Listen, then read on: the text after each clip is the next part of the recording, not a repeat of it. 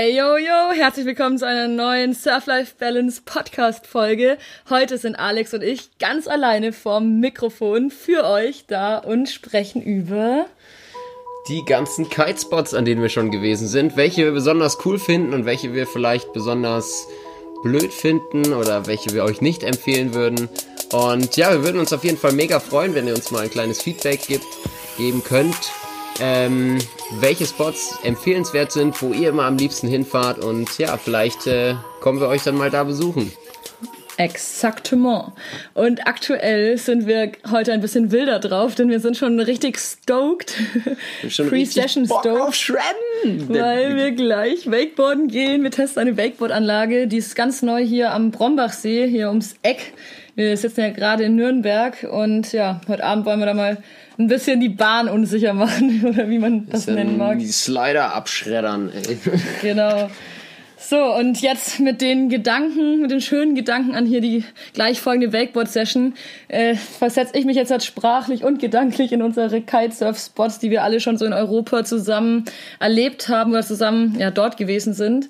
Und ich dachte mir, wir fangen mal so ganz schön von oben an, wie man das geografisch ausdrückt. Ich würde gar nicht so ganz krass von oben anfangen, weil. okay, du magst einen Spot überspringen. Ich würde einen Spot überspringen und dann einfach mal direkt äh, mit diversen Spots in Holland starten. Ah, okay. Und äh, weil ich ja da quasi gerade herkomme.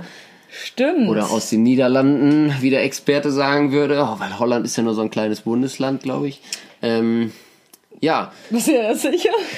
Bin mir ziemlich sicher, okay, aber ich, das ist gerade auch so ein bisschen. Eine Folge Allgemeinwissen beim Surf Life Balance Podcast. Ding, ding, ding, ding, ding. Wenn es jetzt jo. falsch ist, stehe ich richtig blöd da. Ja, ähm, könnt ihr uns ja in den Kommentaren schreiben. Schreibt in die Kommentare. ähm, ja, genau, weil wir wollten noch so ein bisschen Aktuelles mit einbringen und da hat Alex recht, denn ähm, er war nämlich jetzt die letzten drei Wochen tatsächlich in Holland und zwar, oder Niederlande oder wie man mhm. jetzt auch sagen darf und möchte. Ähm, besprechen wir es einfach so, er war am Eiselmeer. Ähm, das ist ein, hier die Facts, die kannst du immer so schlau sagen. Was ist das Eiselmeer? Ja, das Eiselmeer ist so ein, so ein Mischding eigentlich. Man kann sich das vorstellen. Ein Mischding ist ja, ganz ja. korrekt. Ja, es ist eine Mischung aus Süßwasser. Also wenn euch jemand fragt, was das Eiselmeer ist, ist Mischding immer die beste und erste Antwort, habe ich gehört. Ja, ich würde einfach sagen, es ist ein Binnensee, der vielleicht früher irgendwann mal mit dem, ja, mit der Nordsee verbunden war, wo man dann einen Damm gebaut hat, den man abgeschlossen hat komplett das heißt, das Eiselmeer ist komplett getrennt jetzt von der Nordsee. Es schmeckt auch nach Süßwasser. Es hat, glaube ich, mini, mini, mini, mini, minimalen Salzgehalt. Ähm, aber es ist ein riesengroßer, halb künstlicher Binnensee. Binnensee, würde ich das sagen, ja. Das heißt, wenn ihr so richtig mit Nerdwissen punkten wollt, dann könnt ihr auf jeden Fall schon mal sagen, dass das Eiselmeer eigentlich kein richtiges Meer ist. Ja, und, das, und was das, richtig geil ist, jetzt muss ich noch diesen geilen Fact droppen, und zwar ultra geil, weil Alex hat es ja gerade schon gesagt, aber dieser Fakt, dass es Süßwasser ist, also quasi nicht salzig schmeckt, ist so unfassbar angenehm zum Kitesurfen mhm. und zum neue Tricks lernen und auch als Anfänger. Aber ich habe letztens gehört, dass wenn man taucht, so in ein paar Metern Tiefe, das hat tatsächlich so, dass Wasser ein bisschen salzig ist, dass das aber dadurch, dass so viel Süßwasser da drin ist, dass sich das echt ganz unten abgelagert hat. Okay, ähm, das habe ich noch nicht erlebt. Aber ich, nee, ich auch nicht, aber es soll tatsächlich so sein. Okay. Ähm, Könnt ihr mal testen und in die Kommentare testen, schreiben. Wenn ihr mal einen Schluck in ein paar Metern Tiefe nimmt, ob das dann auch salzig ist. Jetzt haben wir irgendwie ziemlich viel Quatsch gequatscht über das Eiselmeer. Ähm, aber vielleicht hilft euch dieses Wissen irgendwann mal. Ähm, was ziemlich lustig ist am Eismeer ist, dass das komplett äh, stetief ist. Also fast überall. Das Eben heißt, da am Kitespot an den ganzen ja. Kitespots oder an den meisten Kitespots ist das Wasser halt richtig stetief. Ähm, das heißt, man hat ideale Bedingungen zum Lernen. Es hat aber auch einen riesengroßen Nachteil, nämlich es ist ja räumlich gesehen aus Deutschland ja, einer der beliebtesten Spots, glaube ich. Und das ganze Ruhrgebiet fährt gefühlt an langen Wochenenden dahin. Jetzt waren ja die letzten Wochenenden ähm, Pfingsten. Pfingsten, Himmelfahrt, Frohen Leichnam und wie das nicht alles heißt. Das heißt, an diesen Wochenenden haben die Leute frei und es wird extrem voll. Also ich kenne kaum einen Kitespot, der so voll ist wie das Eiselmeer an, an vollen Tagen, weil eben gefühlt ganz Deutschland darüber fährt, weil die Bedingungen einfach für Einsteiger ideal sind und dementsprechend ist das Level an den Spots auch nicht so hoch und man sieht immer wieder abenteuerliche Geschichten. Das heißt, es ist so ein bisschen an den langen Wochenenden mit Vorsicht oder? zu genießen, ähm, weil einfach, es wird einfach rappelvoll. Aber ansonsten mega geiler Spot. Flaches Wasser, stehtiefes Wasser, ideal zum Üben. Also und natürlich auch mega geil zum Freestylen. Wenn ihr jetzt in die Welle gehen wollt und euch da ähm, richtig geben möchte, dann ist das auf jeden Fall nicht das Richtige. Aber wer ja Progression möchte, wer was lernen möchte, wer sich weiterentwickeln möchte, wer überhaupt Kiten lernen möchte, für den ist das natürlich der Oberhammer dieser Spot. Jetzt fällt mir gerade noch ein, wo wir vorhin witzige Sachen gesagt haben. Auch mega cooles Wissen. Ihr könnt sagen, im Winter äh, zieht einer ein Stöpsel im Eiselmeer und lässt das Wasser ab ist tatsächlich so, weil wenn ihr dann mal im November oder Dezember hinfahrt, ist das Wasser bestimmt ja 20, 30 Zentimeter niedriger als normalerweise. Und das liegt tatsächlich daran, dass die Holländer durch den Enddeich oder Enddamm äh, Wasser ablassen im Winter, einfach als äh, Küstenschutz äh, oder Hochwasserschutz oder wie auch immer man das nennen will, Klimaschutz aber, oder. Aber wo du gerade von Winter und sowas redest, ich weiß noch eine kleine Anekdote aus meinem Kite-Leben zum Eiselmeer. Ich bin dann nämlich mal äh, bevor ich dich kannte mit meinem Dad, da bin ich immer mit meinem liebsten Dad, und mit dem ich immer noch kite, aber eben damals nur mit meinem Vater, ähm, zum Eiselmeer gefahren. Ähm, in irgendwie Herbstferien war das und es war schon richtig kalt, weil es ist ja auch immer so Ende Oktober, November rum. Boah, und es war so ein Sturm angesagt. Wir haben uns so gefreut und alles. Und dann war halt dort irgendwie gar kein Wind. Also man kann sich irgendwie, finde ich, teilweise nicht so gut auf die Windvorhersage verlassen. Und es war so kalt. Und dann, also dann ist das Problem am Eiselmeer, wenn du da wirklich so im Ende Oktober bist und es ist richtig kalt und kein Wind, dann ist es da echt, also war wirklich eine Trauerveranstaltung. Mir war so langweilig. Mein Vater und ich, wir wussten gar nicht, welche Pizzerien und welches Essen wir noch alles austesten sollten, weil wir dann halt echt dann nichts zu tun hatten. Also da wurde mir dann ein bisschen langweilig. Das war ein bisschen blöd. Ja, das stimmt tatsächlich. Es gibt nicht ganz so viel zu tun drumherum am Eiselmeer, außerhalb der Touri-Saison. Ähm, ja, genau, ich war ja wirklich am Ende, also jetzt ja, nicht falsch verstehen, ich war ja wirklich im Man muss dann schon in die, in die, nächsten Städte reinfahren, so Snake oder Leeuwarden oder so. Da findet man dann auch was, Ferienparks, Campingplätze. Sushi All You Can Eat können wir auch sehr empfehlen. ja, da können wir auf jeden Fall was empfehlen. Da müssen wir aber, glaube ich, mal eine Liste machen an Restaurants. Mhm ähm, ansonsten gilt natürlich generell das Programm. Kulinarisch ist in Holland alles immer gut, was frittiert ist. Ähm, wer auf frittiertes Bock hat, wird er auf jeden Fall fündig, aber sonst kulinarisch, ähm, ja, gibt es in Holland nicht das geilste Essen, würde ich sagen. Von allen Spots, an denen wir. So ja, im, Vergleich, im Vergleich, ja, ja. Im Vergleich zu anderen Spots gibt es nicht das geilste Essen, aber die Kite-Bedingungen, ähm, wenn es nicht so voll ist, sind auf jeden Fall richtig legendär. Oh ja, das stimmt. Ähm, genau, deswegen finde ich eigentlich persönlich auch als einer der geilsten Spots, wo es natürlich ein bisschen kälter ist und wo ich immer sage, das ist, ja, wenn es da nicht so kalt wäre, gäbe es dort die geilsten Spots der Welt, ist natürlich Dänemark.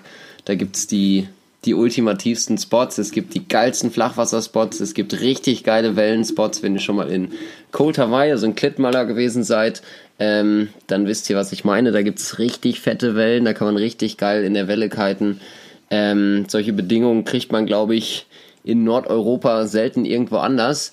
Ähm, und es gibt natürlich auch die geilsten Flachwasserspots. Also ich kenne kein Land, in dem es so geile Flachwasserspots gibt wie in Dänemark. Also diese ganzen Fjorde, diese ganzen, ja, kleinen, oftmals auch stehtiefen Teiche, das ist einfach das, das Geilste, das es gibt. Also zum Freestylen ähm, und auch zum Lernen. Dänemark ist einfach das, das Nonplusultra. Ja, das Einziges Manko, wie gesagt, es ist in Dänemark nicht immer ganz so warm, aber alles andere ja, ich finde, dass da Dänemark total underrated ist, weil ich habe über Dänemark nie vorher nachgedacht. Ich meine, einer der einflussreichsten Podcasts Europas sagt ja, ob fragt ja, ob Dänemark überhaupt ein Land ist. In der, an dem Punkt äh, Greetings an hier gemischtes Hack. Wir sind äh, liebende Hackies. Mhm, auf jeden Fall. ähm, genau, aber ja, die mögen Dänemark nicht ganz so gerne. Müsst ihr mal reinhören. Aber hört euch den gemischtes Hack von Anfang an an. Es ist so lustig. Wir haben da schon echt einige bekehrt und äh, ja, wenn wir mal nicht ganz so aktiv sind in diesem Bereich, die dann äh, jeden, die Mittwoch. jeden Mittwoch und auch ein mega geiler Podcast hören wir immer, wenn wir irgendwo zum Spot donnern und ein richtig cooler Zeitvertreib. Genau. Kleiner Tipp am Rande. Nun wieder zurück äh, zu Dänemark. Wie gesagt, Dänemark ist richtig underrated, äh, wie man als Hacky sagt. Denn Dänemark ist einfach der geilste Kitespot. Also das ganze Land ist einfach cool zum Kiten. Das, das muss man einfach mal so sagen. Aber es gibt an der Ostsee richtig geile Spots. Zum Beispiel Keines. Dann gibt's Nordsee, Wiedesande, Kloster. Dann sogar ganz oben an der, an der Nordsee. Ähm, Klittmöller Das Einzige, was man Spots beachten drumherum. muss, ist, dass wenn man dorthin fährt, dass so Verpflegung und Lebensmittel sind, glaube ich, ein bisschen teurer, oder? Sind ein bisschen teurer, also kann da man einiges lohnt sich dann manchmal nach Fle also in Flensburg einfach nochmal einen fetten Großeinkauf zu machen. Ja, kann man sich nochmal ein bisschen ein. Ja, Lebensmittel sind meistens recht teuer. Dann Unterkünfte gibt's halt auch richtig viele coole. Da gibt's so riesengroße Ferienbuden, die man gerade auch außerhalb der Saison ultra günstig mieten kann manchmal. Also wir haben da manchmal mit vielen Personen so eine, so eine komplette Hütte gemietet und das war gar nicht so teuer. Also da, sonst ist natürlich Camping so das Nonplusultra. Ich glaube, Airbnb in Dänemark ist tatsächlich äh, gar nicht so. Aber man bestimmt auch was Findet finden. man bestimmt auch was, aber ja. Aber auf jeden Fall kann man sagen, Alex ist ein ziemlich guter Kiter und kann viele coole Tricks. Und ich denke mal, ein Großteil seiner Tricks hat er auf jeden Fall dort in Dänemark gelernt und äh, ist auch den guten Bedingungen dort geschuldet, dass er das so ein, und sein können natürlich, dass er da so ein cooler Kiter geworden ist. Ja, Dänemark zum Üben auf jeden Fall legendär. Und gerade auch wenn man seine Ruhe haben will und die geilsten Spots haben will, dann fährt man einfach im ja, ein bisschen außerhalb der Saison nach Dänemark, dann hast du richtig geilen Wind, richtig geiles Wasser. Ähm, ja, gibt einfach nichts Besseres. Also, es sei denn, man fügt noch 20 Grad plus dazu. Ja, das ist nämlich Gibt wahrscheinlich so in Brasilien, Konzern. aber da bin ich, äh, bin ich halt noch nicht fliegen. gewesen und man muss halt auch hinfliegen. Also ich denke mal, für Leute, die so ein bisschen weiter oben wohnen, ist auf jeden Fall, also in Deutschland ist auf jeden Fall Dänemark ist irgendwie was, wo man mal drüber nachdenken könnte, wo zum Beispiel ich nie drüber nachgedacht habe früher, weil ich ja eben aus Nürnberg komme und ich bin einfach immer in den Süden gefahren und ich bin auch ein Freund des Südens, aber da werden wir gleich noch drauf kommen, auf die südlicheren Spots.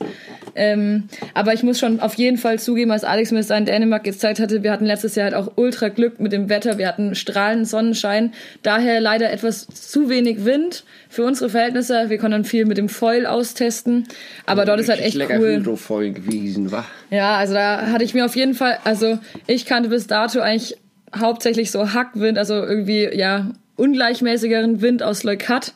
Ähm, und dort war wirklich so ein richtig ja, konstanter Wind und ich konnte mir wirklich, habe ich mir auch zugetraut, so boah, geil, ey, wenn man hier einfach neue Tricks übt, dann kann man irgendwie, dann muss man den Wind nicht immer noch so als so unstete, äh, unstete Variable mit einberechnen, weil der einfach da ist und irgendwie dich gut trägt und du kannst einfach vor dich hin üben. Und da werden wir auf jeden Fall nochmal hinfahren. Hat auch schon überlegt, ob wir da jetzt mit Freunden mal so ein Kitecamp machen. Da schwanken wir noch zwischen Eiselmeer und Dänemark. Da müssen wir einfach gucken, was sich dann am Ende anbietet und irgendwie günstiger ist. Aber da haben uns ja, auch schon aber einige Dänemark ist schon voll cool. Also, keine Ahnung, wenn ihr Bock habt, mit uns Kiten zu fahren in Dänemark, dann schreibt uns doch einfach mal. Dann fahren wir mit euch Kiten in Dänemark. Mieten wir ein großes Haus. Wenn ihr Bock habt, gar kein Problem. Ja, dann machen wir gleich mal weiter im Norden. Äh, Alex ist ja ein nordischer Bow, den ich jetzt hier in den Süden gezogen habe. Aber ähm, eigentlich war er vier Jahre in Oldenburg äh, stationiert. Stationiert, wollte ich auch gerade sagen, aber es passt natürlich ja. nicht. Ähm, ja, genau, er war vier Jahre in Oldenburg und ist da eigentlich jeden Tag nach der Arbeit, vor der Arbeit und mit der Arbeit kiten gegangen. Ähm, da bist du auf jeden Fall ein Fan von, von der Seite ja, was, Deutschlands. Was heißt Fan? Also Oldenburg finde ich eine ziemlich coole Stadt und würde ich auch sofort wieder hinziehen. Die Kite-Bedingungen sind, ja, wenn es passt, dann auch richtig geil. Allerdings hat man da auch ziemlich große Einschränkungen und äh, gerade wenn man nicht besonders flexibel ist und äh, ja, das, man muss beim Kiten ja eh schon flexibel sein, aber an der Nordsee kommt einfach nochmal ja, das Ding dazu, dass äh, Ebbe das Wasser... und Flut für alle aus dem Süden, die kennen das manchmal nicht so genau. Die kennen das nicht so genau, ja. Da, da geht, geht das, das, Wasser weg. ja, es geht halt wirklich weg an der Stelle. Also Wilhelmshaven, da oben die Ecke, die ganzen Spot, Hochsiel, Schillig, Neuharlinger Siel, Emden und was weiß ich nicht, was alles, was da oben ist. Ähm, da geht halt das Wasser wirklich komplett weg. Ne? Also da kann man dann halt gar nicht mehr kiten. Das heißt, man hat eigentlich immer ja so ein Spektrum von um die sechs Stunden, wo man kiten kann und wirklich geil sind halt eigentlich meistens zumindest ähm, nur die Stunden bei auflaufend und bei ablaufend Wasser. Ähm, und ja, um die Hochwasserzeit drumherum ist das Ganze dann doch ziemlich kabbelig. Und äh, ja, sonst sind die Bedingungen legendär. Ähm, war für mich damals eigentlich ganz cool, weil ich das, ähm, ja, weil ich sonst immer einer gewesen bin, der ja, wenn morgens Wind ist, dann geht er auch von 8 Uhr bis 8 Uhr abends kiten.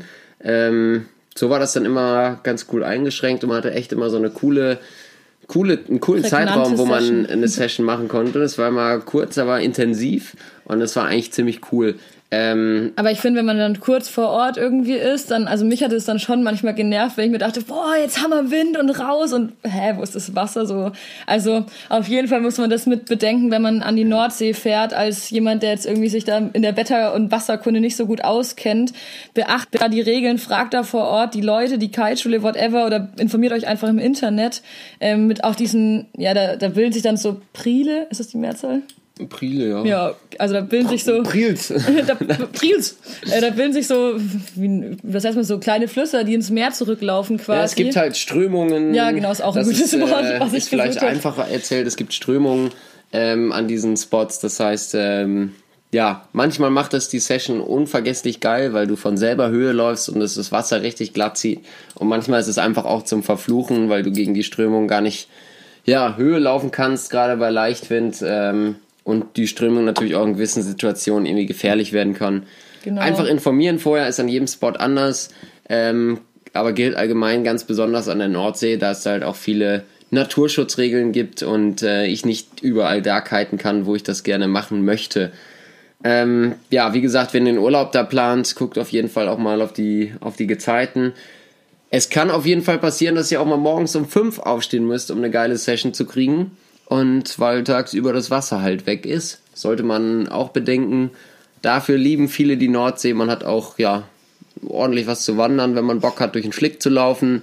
Ähm, ja, ansonsten da oben die Ecke, ja, ja Puri-mäßig gibt es halt auch coole Campingplätze, aber das drumherum ist jetzt auch nicht, äh, Nicht das Jugendlichste nicht der und Wahnsinn und Korrekteste nicht das irgendwie. Jugendlichste. Also wer zum Party machen irgendwo hinfahren will, ist da nicht richtig. Wer Bock auf einen Kururlaub in Ruhe hat, äh, der ist da gut aufgehoben. Ja, und wer keinen Bock auf hier Ebbe und Flut und sowas hat, der kann ja auch mal ein bisschen weiter nach rechts luken. Bisschen weiter ist gut, ne? äh, an die Ostsee quasi. Ähm, ja, ich meine, ich persönlich war jetzt allgemein an diesen ganzen, alles was so im Norden so gefühlt bei mir ist, äh, in Deutschland ist so Man nicht so ganz dazu sagen, mein dass für Revier. Celine alles Norden ist, was, Was überall überall- von Nürnberg liegt. Also, Ja, alles, was überhalb Berlin eigentlich ist, ist für mich auf jeden Fall schon ein richtig tiefer Norden. Ähm, also geht's wahrscheinlich vielen Süddeutschen. Ähm, aber auf jeden Fall, ich habe an der Ostsee auf Rügen Kitesurfen gelernt. Ähm, ich habe da so einen ganz witzigen Blogartikel mal drüber geschrieben, wo ich so ein bisschen äh, Lachs daher geschrieben habe, dass es dort halt nichts anderes gab außer Gras und Wasser und mit Gras mache ich auf jeden Fall das Gras am Boden. Ähm, denn damals war es auf jeden Fall so langweilig. Ich war da einfach so an diesem Campingplatz mit meinen Eltern, hatte zum Glück noch zwei Enten dabei und einen Hund. Das heißt, ich konnte mich ganz gut beschäftigen. Aber das war auf jeden Fall der Grund, weil ich mich da so gelangweilt habe auch. Und mein Vater mich schon immer zum Kiten bringen wollte, dass er dann halt gesagt hat, so komm, Kind, ich kauf dir jetzt diesen Kite-Kurs und finanziere dir den. Ähm, und dann lernst du mal meine Sportart kennen und auch direkt lieben. Also echt nach diesen drei Tagen Kurs dort war ich auf jeden Fall infiziert. Und ich muss auch sagen, ähm, die Stelle war für mich auf jeden Fall richtig gut zum Lernen. Also es war auch wieder überall Stehtiefe. Man konnte laufen, man hatte richtig, richtig viel Platz. Es war wenig los, weil an dieser Stelle, wo ich da war, da war irgendwie nur so ein Campingplatz und ähm, ja, sonst nichts. Das heißt, es waren auch irgendwie gefühlt nur die Leute von dem Campingplatz dort kiten.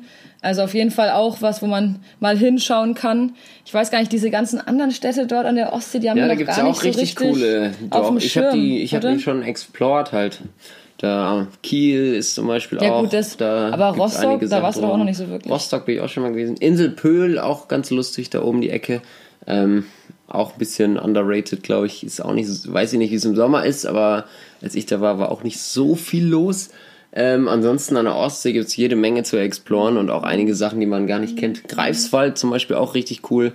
Ähm, der Greifswalder Bodden da oben, auch eine mega coole. Aber da wären wir Ecke. auch gespannt auf eure Rückmeldungen, äh, auf die ganzen Leute, die vielleicht auch schon mal in Polen kiten waren oder so. Also all diese Stellen haben wir aber trotz allem irgendwie, also jetzt auch zu zweit eben noch nicht wirklich äh, ausgecheckt.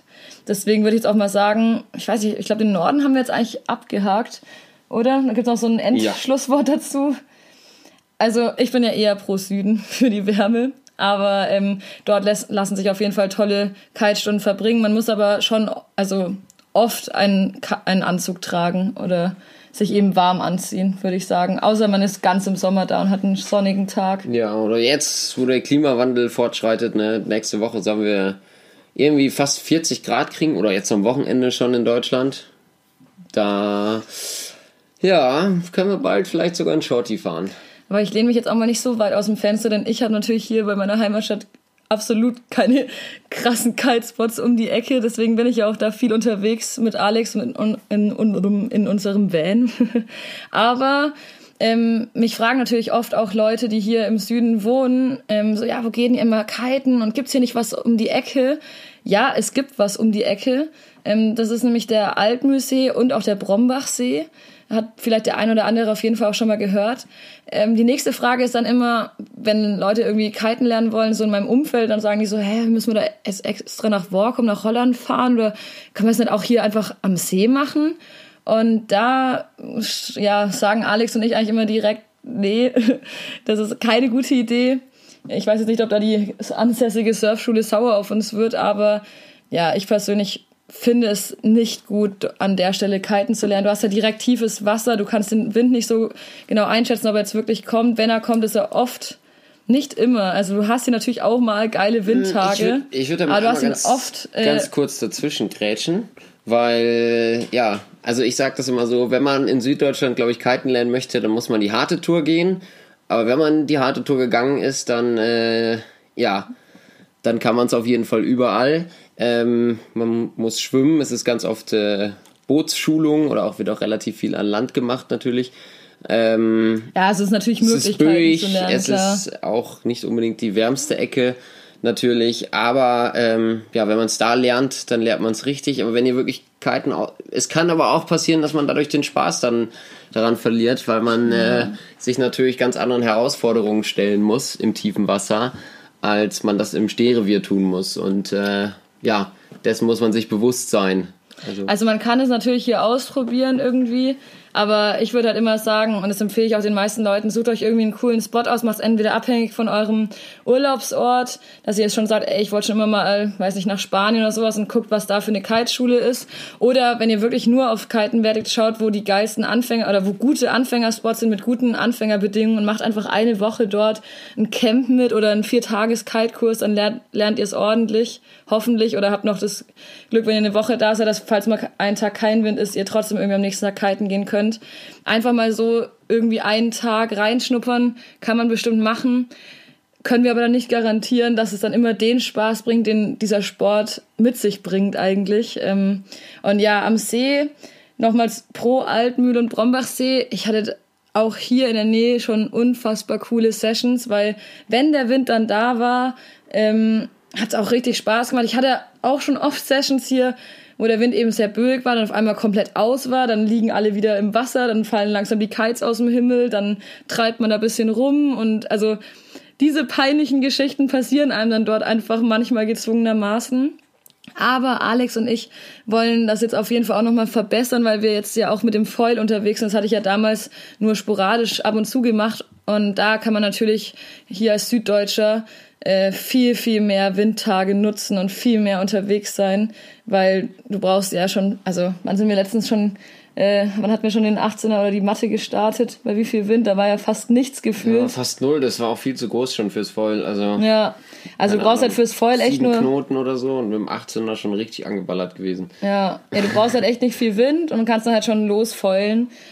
Für alle, also ich hoffe, wahrscheinlich hören es jetzt eh nur Für noch alle, Leute, die. die Matte haben kauft euch nichts Größeres als ein Zwölfer, wenn ihr ein ja, gutes Hydrofoil habt.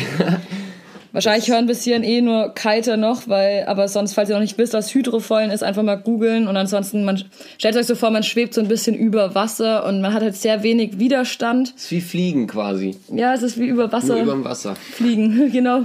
Ähm, man hat sehr wenig Widerstand und deswegen braucht man nur am Anfang so eine kurze, so einen kurzen Anschubser vom Kite oder so ein kurzes aufs Board draufkommen. Sobald man da einmal in der Luft ist, läuft es eigentlich. Aber man muss es auch lernen und es ist nicht so leicht. Also man kann nicht mal eben sagen, ich kann ja kiten, ich stelle mich mal eben auf den Foil und fahre hier durch die Gegend. Das muss man auf jeden Fall auch noch ein bisschen üben. Aber wir hatten auch schon ein paar richtig krasse Starkwind-Sessions am Altmüsli oder auch Brombachsee. Weißt du noch einmal, da musste man mich zum Starten auf jeden Fall hinten am Rücken festhalten, noch am Trapez, weil ich sonst gefühlt weggeflogen wäre. Ich da war ich richtig ange Da warst du auch richtig angepowert. Um Zehner, ja. ja. Aber, Aber da musste man auch schon mal Zehner geflogen. Da auch. musste man auch aufpassen, weil eben an Land auch so ein paar Bäume waren. Also es ist eben auch oft an Seen, dass du, dass so die Lande, äh, die Start- und Landefläche ähm, der Einstieg, dass das manchmal ein bisschen tricky ist. Deswegen eben auch nicht immer ganz zu empfehlen für komplette Anfänger. Ähm, musst schon so ein bisschen wissen, was du tust. Weil wenn du da die großen Bäume irgendwie hast, dann ist das immer so eine kleine Windabdeckung, da können, kann, können so kleine Verwirbelungen sein, da musst du schon dann richtig stehen, damit du den Kite ordentlich und sicher starten kannst. ja, vom, mhm. also von daher, Leute hier im Süden können auch zu ihrem Kite-Spaß kommen. Es gibt hier auch eine Szene und auch Leute, die hier tausendmal öfter kiten gehen als Alex und ich. Also wir sind hier noch relativ selten, liegt aber auch daran, dass wir eben zum Glück unsere Zeit aktuell so frei einteilen können, dass wir immer dann an Spots eben auch fahren können und dort länger sind, auf die wir dann eben richtig Bock haben, wo es dann auch richtig cool ist. Aber es gibt trotzdem kein schöneres Gefühl, wenn man hier in seinem normalen Alltag irgendwie ist und dann trotzdem noch mal draußen eine Session fahren kann und so heimkommt und sich denkt so, boah, krass, ich war jetzt einfach kiten, so, hä, so hier mitten in Süddeutschland. Macht auf jeden Fall Spaß. Ja, von dem See kann man eigentlich zum Reschensee kommen, oder? ist zwar ein weiter Sprung, aber wir haben jetzt gesagt, ja. wir gehen äh, unsere Kitespots durch, an denen Alex und ich schon quasi waren, zusammen auch. Und ja, da kommt in der Liste als nächstes der Reschensee.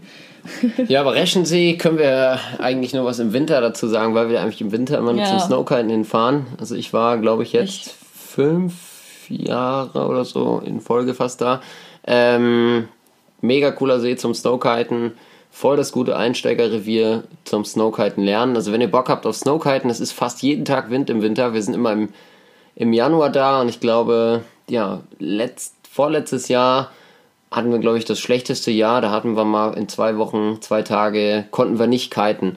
Also sonst kannst du da echt eigentlich fast immer kiten. Das ist wie so eine Art Thermik, die sich da bildet, beziehungsweise so eine Schlucht, in der sich der See befindet und dadurch wird der Wind halt ziemlich gut verstärkt und ähm, ja, man hat eigentlich fast jeden Tag Wind. Also zumindest so viel Wind, dass man Snowkiten kann. Man braucht ja nicht ganz so viel. Ähm, mega leckere Pizza gibt es oh, da ja, in der Pizza. Nähe. Ja, da gibt es mehrere mhm. Pizzerien, die richtig gut sind, sehr zu empfehlen. Und ja, wenn man Bock hat, kann man sogar mal an dem einen oder anderen äh, Tag auch Skifahren gehen. Natürlich auch ein bisschen Après-Ski machen, das sitzt auch drin. Ähm, Ansonsten mega schöne, mega coole Gegend. Soll im Sommer auch richtig cool sein zum Kiten, aber auch relativ voll. Bin ich aber ehrlich gesagt im Sommer noch nie gewesen. Leider. Steht noch auf unserer Liste. Ja, haben wir noch Stand nicht geschafft. Auch letztes Jahr auf der Liste haben wir aber irgendwie nicht geschafft, dahin zu fahren. Ist ja dann trotzdem auch, trotzdem von Nürnberg sind es auch immer schon so fünf Stunden und man unterschätzt es am Ende, weil du da eben irgendwie so durch die Berge da diese Serpentinstraßen äh, langgurken musst und da denkt man immer, oh, jetzt bin ich ja fast da und dann ist es irgendwie noch ein Berg und noch eine Kurve und noch noch, noch. Noch mehr und noch mehr und noch mehr. Aber für die Pizza lohnt sich's und wie gesagt, also Snowkiten ist eben auch, können, also können wir jetzt einfach davon nur sprechen, mega cool und da müssen wir auch sagen, ich glaube, also ich finde eigentlich, dass Snowkiten ist sowas, was wahrscheinlich vielen Leuten auch vielleicht den Einstieg zum Kiten auch erleichtern würde, die eben schon Skifahren können oder Snowboarden können. Ja, auf jeden also, Fall. weil du kannst wirklich, ähm, ja, du, für Leute, die jetzt irgendwie am Anfang noch so ein bisschen so mh, hm, mit dem Wasser sind oder nicht irgendwie zum Lernen oder sowas, da so ein bisschen Angst haben, das gibt's ja auch öfter, ähm, den kann man dann halt einfach mal einen kleinen Schirm in die Hand drücken, dann lernt man das so ein bisschen und dann ist das ja so wie eine kleine Kinderspielerei, dass man sich mal so ein bisschen vom Schirm hinterherziehen lässt. Und da kann man auf jeden Fall eigentlich schon relativ fix ja, würde ich sagen, fahren einfach und dieses Gefühl erleben. Und natürlich, mega cooler Vorteil, ist es richtig günstig. Also, ja, im Vergleich zu Skifahren ja, ja, ist genau. es mega günstig. Ne? Also wer jetzt schon eine Kite-Ausrüstung hat, kann die natürlich auch auf dem Wasser, äh, kann die natürlich auch im Schnee benutzen. Ist natürlich nicht optimal. Cooler wäre es natürlich, wenn man Matten hat, ähm, weil die ein bisschen haltbarer sind, ja, kleiner zusammenzupacken. Man hat keine Pumpe, aber zur Not funktioniert auch ein Tube-Kite. Ähm, ansonsten, wer irgendwie eine Matte mitnehmen will, kann die auch bei uns mieten. Ähm, das ist ja auch immer eine preiswerte Alternative und dann kommt man richtig viel günstiger weg, als wenn man Skifahren geht. Ne? Also ich, wenn wir Skifahren gehen, dann gehen wir halt schon immer so, ja, Skipass kannst du für einen Tag auch gut 50 Euro rechnen. Ja, meistens immer am Ende irgendwie 100 Euro ausgegeben. Ja, so irgendwie Essen mit, und mit allem. allem. Drum und dran, ja. Und da ist Snowkiten halt irgendwie deutlich, deutlich, deutlich günstiger und auch natürlich äh, ökologisch betrachtet äh, auch deutlich besser als äh, als Skifahren, weil die ganzen Lifte da und alles wird in die Natur gehämmert, die ganzen Pisten. Kann man besser auf den See irgendwie fahren gehen, dann hat man auch noch ein grünes Gewissen nachher. Nein, so schlimm ist natürlich nicht. Ähm, Aber ähm, Genau, wir gehen eigentlich wegen dem Spaß einfach Snowkiten. Eigentlich gehen wir wegen dem Spaß Snowkiten und man kann die Anfänge richtig, richtig schnell lernen. Da cruist man schon am ersten Tag irgendwie gefühlt über den See und ja, irgendwann kann man natürlich das Ganze auch noch weiterspinnen, Freestyle-Tricks machen, ins Backcountry fahren, mal einen Berg hochfahren. Das fand ich total gut. Das will ich unbedingt nächstes Jahr mehr machen, weil das hatten wir letztes Jahr nur einmal kurz probiert. Da hatten wir aber irgendwie zu wenig Wind und auch zu wenig Schnee. Aber das, da sind wir schon so neben so einer Piste quasi lang gefahren. Das hat richtig Spaß gemacht. So ein bisschen so hoch und runter und ein bisschen, ja. Mhm. Einfach ein bisschen Adventure-mäßig. Übrigens Norwegen richtig geil. Wenn man ein, ein Snowkite-Adventure ja. machen will, dann muss man unbedingt nach Norwegen fahren. Stimmt. Ähm, aber da können wir irgendwann anders nochmal drauf eingehen. Ja, es ist ja Sommer jetzt und. Ja, genau, jetzt ist Sommer. Aber denkt trotzdem dran, wenn ihr eben sowas mal probieren wollt, schreibt uns an, wir können euch da Tipps geben und vor allem, wir können euch eben auch diese Kites vermieten. Da haben wir schon ganz viele Leute. Oder Matte, wenn ihr Bock habt, fahrt ihr mit uns äh, Snowkite. genau. Werden wir auch dieses Jahr wieder mal. Äh, ja, nächstes, nächstes Jahr, Jahr ist es dann wieder. Januar, Februar, so die Ecke. Ähm, könnt ihr uns auch schreiben, wenn ihr Bock drauf habt, dann halten wir euch auf dem Laufenden, wann ihr hinfahrt. Wir kennen da eine coole Unterkunft, da wollen wir immer drin. Und da könnt ihr euch dann auch einmieten und einfach mit uns kiten gehen. Genau. Ja, was ich noch schnell fertig sagen wollte, nur war, dass so eine Matte, die leistet man sich ja oft nicht selber oder ja, die wenigsten, auch weil man sich vielleicht noch nicht so gut damit auskennt.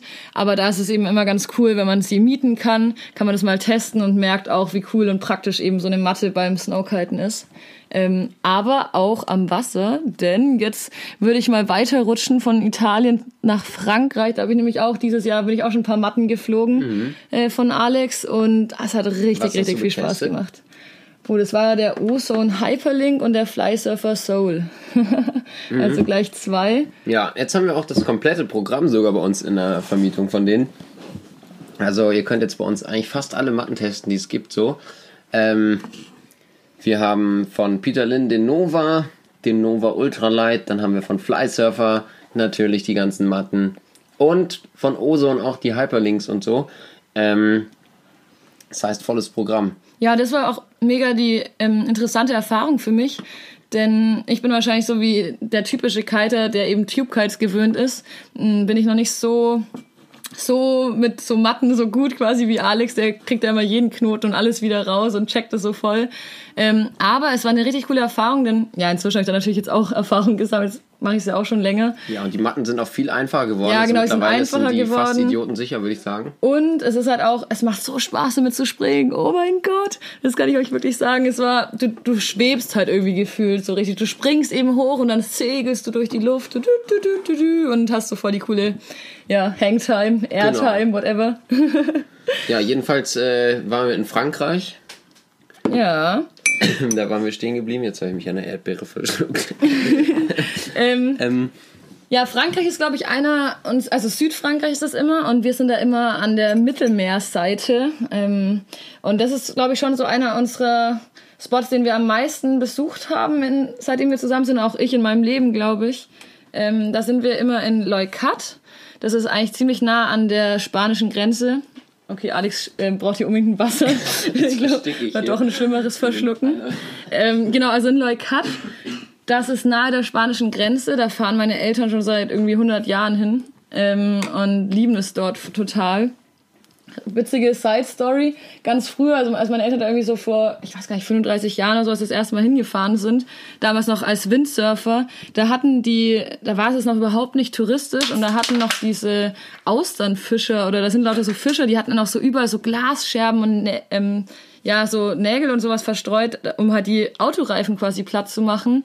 Ähm, deswegen gibt es jetzt auch einen Spot, der heißt irgendwie Scherbenhaufen oder wie auch immer. Da sieht man auch immer noch so total viele Scherben liegen, weil die damals halt gar keinen Bock hatten irgendwie. Und jetzt inzwischen würde ich aber schon sagen, lebt diese Ecke auf jeden Fall von dem Surftourismus und ist da auch stolz drauf. Veranstaltet da jedes Jahr auch irgendwie hier diesen Mondial du Vent. Das ist so eine Veranstaltung, da lockt ganz schön viele Gäste in so ein kleines verschlafenes Fischerörtchen, was aber mega schön gelegen an so einem Berg äh, oder an so einem, ja, ja, an der, an der Küste ist, wo du auch einen richtig coolen Spot hast mit einem offenen Meer und auch so einer Lagune quasi, die dann manchmal genug Wasser hat, um dann auch dort mhm. zu kiten. Und da habe ich letztens auch dann Anhook-Tricks üben können, weil man da auch überall stehen konnte und ähm, ja, es hat richtig ja. viel Spaß gemacht. Was ist, wenn der, wenn der Wind vom Meer kommt, ist, sind die Windbedingungen auch ziemlich cool. Oftmals ist der Wind da, finde ich, ziemlich stark. Also wir es ballert da eigentlich immer, wenn wir unten sind. Also ja. irgendwie fliegen wir immer nur 5, 7 und 9. Ähm, und der Wind ist sehr, sehr hackig. Also es ist, ähm, ja, schon extrem böig, finde ich. Ähm, es ist, vielleicht habt ihr es schon mal gehört, wenn ihr irgendwie mit Kitern gesprochen habt, das ist dieser Tramontan, also eben dieser Wind, der durch die Berge kommt oder von den Bergen und dadurch eben so ungleichmäßig ist. Und da kann es ruhig mal, also da kann es wirklich mal sein, dass irgendwie zehn Knoten Unterschied sind. Also da, wir warten mal einen Tag, ich glaube, da, da, da wussten wir irgendwann nicht mehr, was wir jetzt für eine Kite-Größe fliegen sollen, weil wir irgendwie von Fünfer bis Zwölfer und dann komplett überpowered und dann wieder gar keinen Wind alles dabei hatten. Also es war genau, total ja, verrückt. Ich glaube, als das erste Mal, wo ich da war, habe ich mich gefragt, warum die alle Sechser fahren. Und da habe ich meinen 13er hochgezogen, bin kurz 100 Meter gefahren und der Typ am Strand, der hat schon gesagt, oh, meinst du ein 13er? Das war ganz schön krass. Ich das so, nee, gar kein Problem, das geht schon. Und äh, dann bin ich losgefahren und nach 100 Metern habe ich gemerkt, warum alle Sechser fahren, weil er hat das so geballert. Aber ich konnte mir natürlich auch nicht die Blöße geben und dann äh, nach einer Minute wieder vom Wasser gehen.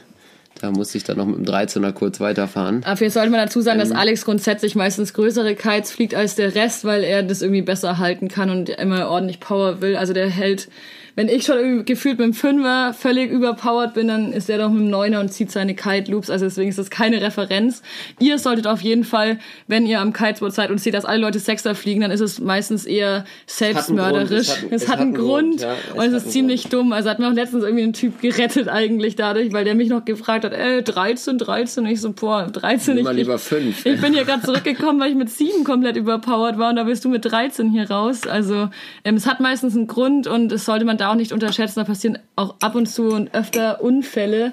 Äh, weil ja, der Wind ist wirklich, ja, wirklich unberechenbar, stark. Unberechenbar, Lieber eine Nummer zu klein fliegen als eine Nummer zu groß. Der Wind ist richtig böig. Es ist auf jeden Fall auch kein Revier, wo du halt hinfährst, um Freestyle-Tricks zu üben. Man kann ja, manchmal schon, manchmal schon. Also wo ja, wir da im, November da waren, war es ultra aber schön. Die ey. Hauptsaison, wenn der Tramontan pfeift, ähm, dann ist es halt böig. Der Marien, da gibt es da echt coole Spots, wo man da auch mit richtig flachem Wasser fahren kann. La Franquille zum Beispiel Marien, wenn die Lagune voll ist, richtig cool. La Palme. Ja, La Palme. Bei Marien auch richtig cool. Haben wir uns schon richtig legendäre Sessions gehabt.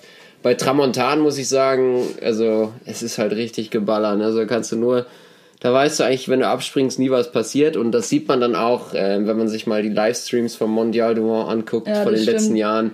Da, können dann selbst die, die Profis, Profis, nicht ja, mehr all ihre Tricks abrufen. Das ist, äh, das dann, da sieht man auch schon mal, wie so ein, wie so ein Weltmeister nur noch ein Rallye springt oder so. Ähm, aber an der Stelle kann man anfügen, dass wir da eigentlich trotzdem, also es, jedes Jahr so Ostern hinfahren. Da sind wir jetzt auch immer eine, eine größer werdende Crew. Die unsere Friends vom Kite-Bus ähm, sind da auch sehr oft. Ähm, die fahren dann meistens manchmal noch so ein Stündchen weiter, dann sind sie in Empuria Brava. Darauf kommen wir gleich. Das ist dann schon in Spanien aber ähm, besuchen uns dann auch immer da in Leukat und da auch noch andere Freunde. Also da sind wir auch immer offen für Leute, die sich anschließen wollen. Also da könnt ihr euch schon mal merken, eigentlich Ostern ist immer Leukat gesetzt, da lohnt sich das einfach dorthin zu fahren. Es ist noch sehr günstig, es ist noch irgendwie nicht so viel los. Ähm, es sind eigentlich nur Surfer dort. Also im Gegensatz zu dem, was dann im Sommer da mhm. Tourismus ist und der ganze Strand gefüllt mit irgendwie Badegästen und sowas.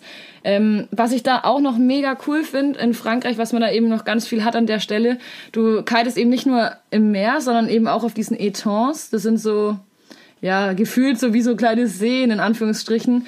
Ähm, und da ist es halt, hast du halt so flacheres Wasser und hast eben ein paar verschiedene Spots. Und da kannst du, finde ich, schon einige Sachen ganz cool üben, weil du eben nicht auf dem offenen Meer bist. Also da fühlst du dich schon, finde ich, relativ ja, so ja, gut aufgehoben. Gerade so für, für Unhooked-Geschichten ist es auf jeden ja. Fall, also nicht der, nicht, nicht der, da gibt es bessere Spots auf jeden genau. Fall, klar, um das zu lernen. Es gibt viele, viele Etons und auch coole Spots. Das ist so ein bisschen bisschen Dänemark ähnlich dann auch.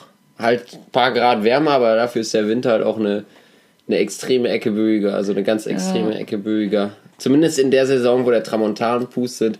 Wenn der Wind vom Meer kommt, ist es natürlich ein bisschen anders. Genau, und ihr könnt da einfach hin, also was dort halt cool ist, man macht da einfach das Auto voll, macht irgendwie einen Roadtrip mit Freunden oder ja, mit anderen Kite-Begeisterten. Das so hatten das Alex und ich damals auch gemacht. Da waren wir noch mit zwei Kumpels unterwegs auf dem Roadtrip, wo wir uns auch kennengelernt hatten. Da sind wir einfach ja nach Frankreich gefahren. Da gibt's dann irgendwie verschiedene günstige Stellplätze, wo man sich hinstellen kann. Und das ist alles irgendwie relativ easy so zu handhaben. Das ist irgendwie ganz, also macht auf jeden Fall richtig Bock. Und da sind wir sehr, sehr oft. Und ähm, ja, ist echt so ein, so ein perfekter Spot auch für Windsurfer. Ähm, ja, die, die haben da richtig Fun. Genau. Also da ist Alex jedes Jahr immer, wenn dann wirklich mal so Tage sind, an denen es übertrieben hackt und übertrieben für Wind ist, dann muss ich mir immer Windsurfen. Ja, genau, kaufen, dann will ja. er immer Windsurfen gehen. Ähm, Macht er auch manchmal. Jetzt noch zu diesen Etons und zwar noch, da möchte ich noch einen ganz kurz erwähnen, weil den mögen wir auch richtig gerne. Das ist der ähm, in Frontignan. Das ist nahe Montpellier. Da sind wir auch öfters. Und ich hatte nämlich ja damals ein Semester in Montpellier studiert und bin da sehr oft dann nach Frontignan eben gefahren an diesen Spot habe da leider auch in einer wunderschönen, perfekten Session meine GoPro versenkt. Das heißt, ähm, es ist dort Stehtiefe oder Stehhöhe. Das ist mal so doof Stehtief auszusprechen. einfach. Also es ist Stehtief, genau. Man kann da langlaufen, auch kann da mega cool seine Tricks üben. Und falls ihr da mal langlauft und äh, gegen eine GoPro tretet, bitte, bitte bringt sie mir zurück. Da sind noch so viele Aufnahmen drauf. Ich hatte mir sogar damals richtig verrückt von irgendwie so einem Franzosen noch so Tauchequipment ausgeliehen, so Schnorchelzeug, weil ich so dachte, ich könnte dann diese scheiß GoPro wieder erschnorcheln. Aber das war mir dann irgendwie. Oh, das letzte das habe ich nicht geschafft. Da waren richtig viele Algen im Wasser. Ja, ja, das war dann nämlich auch zu dunkel und tatsächlich ein Dreivierteljahr später hat mich sogar jemand in so einer in so einer Frankreich Facebook Gruppe angeschrieben, dass die dort eine Kamera gefunden hatten, weil ich das damals halt reingepostet hatte und sowas. Und ich habe mich schon so gefreut und dann war es irgendwie eine fremde, also halt eine andere Kamera, nicht meine GoPro. Aber ähm, dieser Spot auf jeden Fall, der ist richtig cool. Da muss man nur dran denken, da gibt's irgendwie so eine kleine Höhenbegrenzung. Da kann man sich aber trotzdem gegenüber auch mit großem Wohnmobil und sowas hinstellen. Und ähm, ja, wenn da der Wind ordentlich ist, da hast du richtig, richtig viel Spaß und richtig viel Platz. Ja, Genau. Jetzt äh, Kitebus, Unser Leute, Sommer, Spanien, Sommer, genau. Unser Sommerspot ist nämlich in Empuria Brava. Da sind wir meistens jetzt, oder ich war jetzt schon die letzten elf, zwölf Jahre da immer jeden Sommer vier Wochen. Und seit ich eben mit Alex zusammen bin, ist er da jetzt auch mit dabei gewesen. Ähm, das ist einfach in Empuria Brava, das ist die Bucht von Rosses, die kennen wahrscheinlich auch schon viele. Ist einfach irgendwie ein cooler Sommerurlaub, weil wir da halt auch mit der Familie sind und aber auch vom Spot her ist teilweise manchmal ganz voll, aber da gibt es auch trotzdem verschiedene Ecken, an denen man, an, die man ein, an denen man einsteigen kann. Mehr oder weniger offiziell. Ja, mehr oder weniger offiziell, klar. Aber was halt dort das Coole ist, ist einfach so diese Möglichkeit, du hast halt eben Sandstrand, ziemlich viel Platz, hast einfach so ein ganzes Meer so vor dir, wo du einfach loslegen kannst, kiten gehen kannst irgendwie. Und ja. gefühlt jeden Tag eine ganz entspannte Thermik für einen Zwölfer. Stimmt, stimmt, Thermik ist, ist da ganz wichtig, ja. weil du kannst halt echt ausschlafen. Das heißt, du kannst abends schön mit deinem Freund zusammensitzen, noch ein bisschen ein Bierchen trinken, ausschlafen, schön frühstücken und dann ab elf geht dann eigentlich meistens so der Wind los. Also du kannst eigentlich die Uhr danach richten, dass es irgendwann anfängt zu pusten und dann kannst du langsam vorgehen und teilweise echt dann bis abends, bis spät abends noch irgendwie richtig schöne Sunset-Sessions haben. Also das macht auf jeden Fall richtig viel Spaß und da sind wir immer im Sommer anzutreffen. Aber ist jetzt auch nicht, also ist jetzt auch nicht der allerperfekteste Spot, um seine Freestyle-Tricks zu üben. Also manchmal schon, aber du hast ja trotzdem immer so eine, also nicht immer, aber du hast schon eine leichte Welle, Welle einfach. Also du kannst trotzdem voll viel üben, aber du hast halt auch oft auflandigen Wind. Ähm, das heißt, ja, wenn du eben da dann kaltes musst halt schon immer gucken, dass du halt erst ein bisschen Höhe läufst, dann deine Tricks machst und dann wieder Höhe läufst. Das ist jetzt nicht so eine Spielwiese, wo du die ganze Zeit irgendwie kreuz und quer rumspringen kannst und musst ja schon schauen, dass du jetzt nicht immer zu nah an den Strand wieder rangespült wirst oder dass dann irgendwie ja, am Ende mit dem Strand bremst. Da hatten wir auch schon einige Dinge erlebt. Auch da, an der einen Stelle fängt so eine FKK-Zone an. Und oh Gott, eine, also halt eine Bekannte von uns hatte mal ihren Kite richtig in solche in eine Menschheit dort reingelenkt. Das war auch sehr unangenehm, wenn, dann überall die, wenn du dann die nackten Leute aufscheuchst und dann zwischen diesen nackten Leuten noch irgendwie deine Leinen und alles sortieren musst und dann deinen Kite wieder umdrehen und oh, sind auch manchmal Anblicke, die man nicht immer haben will, aber ja, einfach dann schnell wieder weghalten und abhauen. ja, ich glaube, damit haben wir schon ziemlich viele ziemlich viele Spots abgeklärt. Also das sind so unsere unsere gängigsten. Wir waren natürlich noch an anderen Spots. Aber ich glaube, da gehen wir einfach mal ein anderes Mal drauf ein. Schreibt uns doch einfach mal in die Kommentare oder bei Instagram als Nachricht oder bei Facebook, äh, wo ihr immer so ganz gerne zum Kiten hinfahrt. Und ja, dann kommen wir euch da vielleicht mal besuchen. Wir sind nämlich auch immer offen für, für neue Spots und äh, ja, wollen die mit euch gemeinsam erkunden. Genau, weil zum Beispiel wir sind irgendwie, wir hatten uns jetzt schon bei mehreren Trips vorgenommen, wir sind irgendwie immer noch nicht dann weiter als Emporia Brava gefahren, weil es uns dann meistens da halt gereicht hatte und das andere ist schon noch ein weiter Weg, bis du dann wirklich mit dem Wohnmobil oder mit dem Van halt nach Tarifa gefahren bist. Das ist halt schon noch mal einen Tag länger Fahrt. Aber da hatten wir auch einen Kumpel, der da jetzt ein Semester studiert hat, der auch gemeint hat, ey, richtig cool. Und es gibt auch teilweise echt günstige Flüge nach Tarifa. Und ja, auch Portugal steht bei uns noch auf der Liste. Also wir haben da auf jeden Fall noch ganz schön viele offene Plätze, an die wir mal hinwollen. Aber oft ist, ist halt auch das Schöne gar nicht so entfernt und jetzt alle Spots, die wir eigentlich aufgezählt haben, sind irgendwie so teilweise mit 10 Stunden, 12 Stunden Fahrt dann auch zu erreichen. Natürlich auch mit weniger, je nachdem von wo man startet. Ähm, aber das ist irgendwie halt eine Strecke, die man zu zweit dann auch nochmal innerhalb von einem Tag oder eben ein bisschen Schlaf dann dazwischen auch schaffen kann. Und ja, manchmal fehlt gar nicht so viel. Man muss einfach so eine Autofahrt machen und dann ist man schon an einem coolen Ort. Also da muss man sich dann einmal zusammenreißen, viele Podcasts mitnehmen und äh, fährt dann mal Richtung Süden oder Norden. Gibt auf jeden Fall überall richtig coole Süden, Ecken. Nord. Genau. Jetzt möchte ich noch ganz kurz anschließen. Ja, etwas. Ich, darf ich noch ah, ganz ja, kurz ja, sagen? Klar. Ganz kurz sagen. ähm, was uns mega helfen würde und ähm, ja, wir haben im Moment äh, noch keine so richtige Richtung. Wir machen wir mal dieses Thema, mal dieses Thema. Uns würde mal voll interessieren, was ihr gerne von uns hören möchtet. Vielleicht zum Thema Surfen, vom Thema Kiten, vielleicht äh, darüber, wie wir Geld verdienen oder keine Ahnung. Lasst einfach mal hören, was euch interessiert und was ihr von uns hören möchtet. Und dann äh, werden wir die nächsten Podcast-Folgen darauf aufbauen. Genau. Möchtet ihr was zum Material wissen? Habt ihr Bock, News aus der Kite-Szene zu erfahren? Ähm, habt ihr Bock zu erfahren, wie wir unseren Lebensunterhalt verdienen, was wir so machen?